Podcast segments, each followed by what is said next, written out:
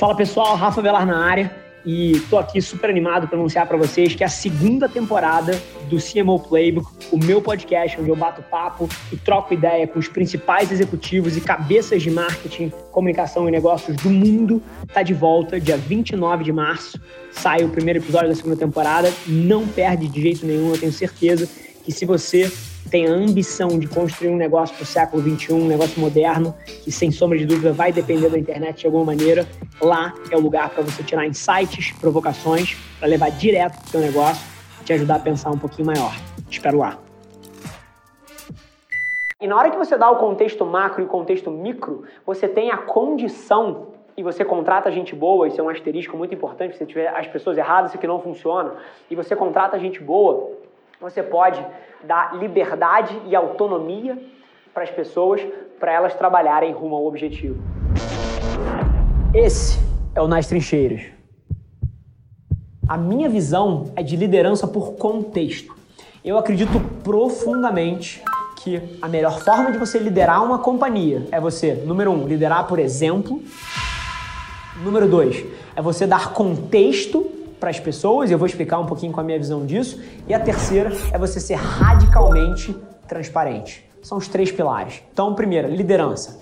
É impossível você querer, no core da empresa, pedir para as pessoas fazerem coisas que você não faz. É impossível. Se você não estiver puxando o carro, você pode ter certeza. Quando eu digo você, é a liderança da empresa, não é um ser humano só. Mas é impossível que você queira que o 96% da sua empresa tenha um comportamento que os 4% que sentam na cadeira mais importante não tem. Isso não vai acontecer. A cultura da sua empresa é um reflexo das atitudes dos seus líderes. Ponto. Agora, contexto, que é o contrário da liderança opressora, da liderança por, por controle. Liderança por contexto. Você indica a direção onde você quer que vá, você pinta o que o sucesso se parece, você deixa isso muito claro para todo mundo, você dá os recursos para as pessoas chegarem lá e você deixa elas trabalharem. E você cobra o resultado. Em vez de você cobrar o processo, ah, eu acho que, cara, esse cabo aqui não devia passar pelo meio da mesa. Esse cabo aqui deveria passar, porra, aqui por baixo e dar um nó. Isso aqui é controle. Você falar que o computador precisa estar sempre energizado é contexto. E você deixa as pessoas livres para chegar lá da forma que elas quiserem. Então, assim, contexto joga em várias fases, tá?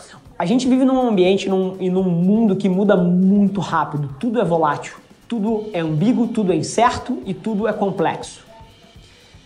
Se você dá contexto para as pessoas, ou seja, tanto no macro quanto no micro, tá? Contexto macro passa por iniciativas como as que a gente tem, onde a gente abre os resultados da empresa para todo mundo, onde a gente diz o que está dando certo, o que está dando errado, o que, que a gente está fazendo, por revisões de futuro. A gente dá contexto macro para todo mundo que está aqui dentro. E depois a gente dá contexto micro. A pessoa que está sentada, ela não tem dúvida em relação ao que é um trabalho bem feito, ao que ela vai ser cobrada, o que, que precisa ser atingido, pô, em termos de resultado. A forma que ela vai fazer, foda-se. Sim, eu não podia ligar menos se você vai passar o cabo por aqui, se você vai passar, porra, o cabo, porra, por um túnel invisível. Assim, eu quero o computador ligado. Encontre uma forma de chegar lá.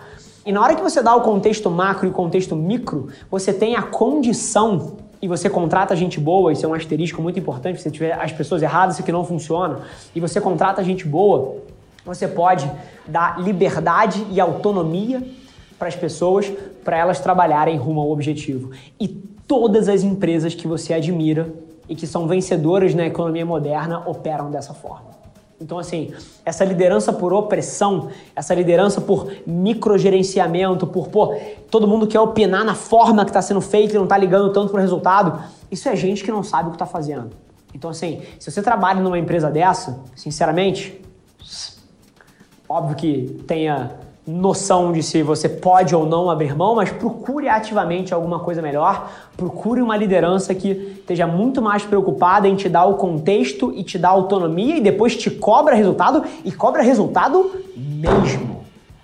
Assim, as metas aqui na Velar são metas impossíveis, são metas extremamente audaciosas. Não são pessoas medíocres que vão chegar lá. Então, assim, As metas têm que ser difíceis sim, e a cobrança de resultado é tremenda. Porque se uma equipe toda está atingindo um resultado e tem gente que não tá, cara, esse cara aqui está prejudicando o coletivo. Então assim, não é porque você dá contexto, porque você dá autonomia, que você não vai ser implacável na cobrança para as pessoas chegarem lá. Então são duas coisas que não podem se confundir. Mas a gestão por contexto e você deixar as pessoas livres para fazerem da forma delas é absolutamente fundamental para você inovar, para você criar coisas diferentes e para você chegar mais rápido onde você quer. Então pensa nisso. E liderança é um conceito que eu acredito sinceramente que 90% das pessoas pegam isso de uma veia errada. E aí eu queria falar de quatro a cinco pilares que eu acredito que é a liderança da forma correta. É, número um, eu vou, eu vou descobrir quantos são na verdade enquanto eu falo, mas a primeira coisa que eu vejo todos os dias, empresários, amigos meus super próximos errando, é que eles são incapazes de inspirar as pessoas. E isso tem umas causas muito simples. Número um, porque essas pessoas estão super ocupadas, a vida de um empresário, a vida de um empreendedor é foda e elas não fazem tempo para dividir a visão dela com as pessoas que, que passam essa jornada com ela. E cara, se tem uma coisa que é prioridade na minha vida é dividir com as pessoas que compraram o mesmo sonho que eu tenho a minha visão, o que eu tô vendo, para onde eu acho que a gente está indo. Não tem uma pessoa que não saiba o nosso DRE, o nosso balanço, as nossas vendas, porra, o cliente que fechou essa semana, o cliente que está quase fechando, a gente tem uma série de relatórios internos aqui que difundem essa informação na companhia toda. No mínimo uma vez por mês a gente senta todo mundo junto e faz uma sessão onde eu trago tudo de importante que aconteceu no mês e o que vai acontecer no próximo. As pessoas fazem as perguntas que elas querem para terem certeza que elas estão entendendo tudo que está acontecendo. Isso isso inspira as pessoas. Então, inspirar as pessoas não é sobre você ser aquele cara no cavalo branco com a espada para cima e uma capa. Tem nada a ver com isso. Tem a ver com você dividir o seu sonho e você dividir o seu porquê, para que as pessoas possam se conectar com isso. Então, esse é o primeiro ponto. Número dois, ninguém gosta de trabalhar sendo mandado o que fazer a cada segundo. Assim, se você não tem pessoas boas o suficiente no seu negócio para que você possa dizer mais ou menos a direção que você quer e deixar ela com autonomia para perseguir um caminho específico para tomar as suas decisões, é porque você está falhando lá atrás. Não é que você não está passando as informações corretas, porque você falhou contratando alguém que não é alinhado com a tua companhia. Então, se tem uma coisa que é fundamental para inspirar um ambiente de trabalho que as pessoas sejam apaixonadas por ele, é você ter a capacidade de delegar a forma como vai ser feito. A direção precisa estar alinhada, senão essa porra aqui vira uma zona. Mas a forma que vai ser feito, você precisa confiar nas pessoas e deixar, inclusive, com que elas errem um pouco ao longo do tempo para que elas possam aprender. Mas isso vai fazer elas se conectarem muito mais com o negócio, vai fazer elas se sentirem muito mais inspiradas.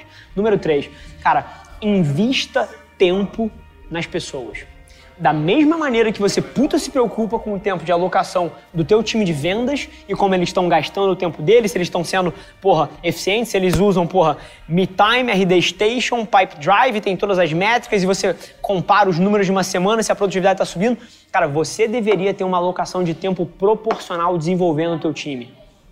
Investindo o seu tempo, a sua energia para ter conversas francas de onde eles querem ir, o que, que eles sentem dificuldade, como é que você pode ajudar eles.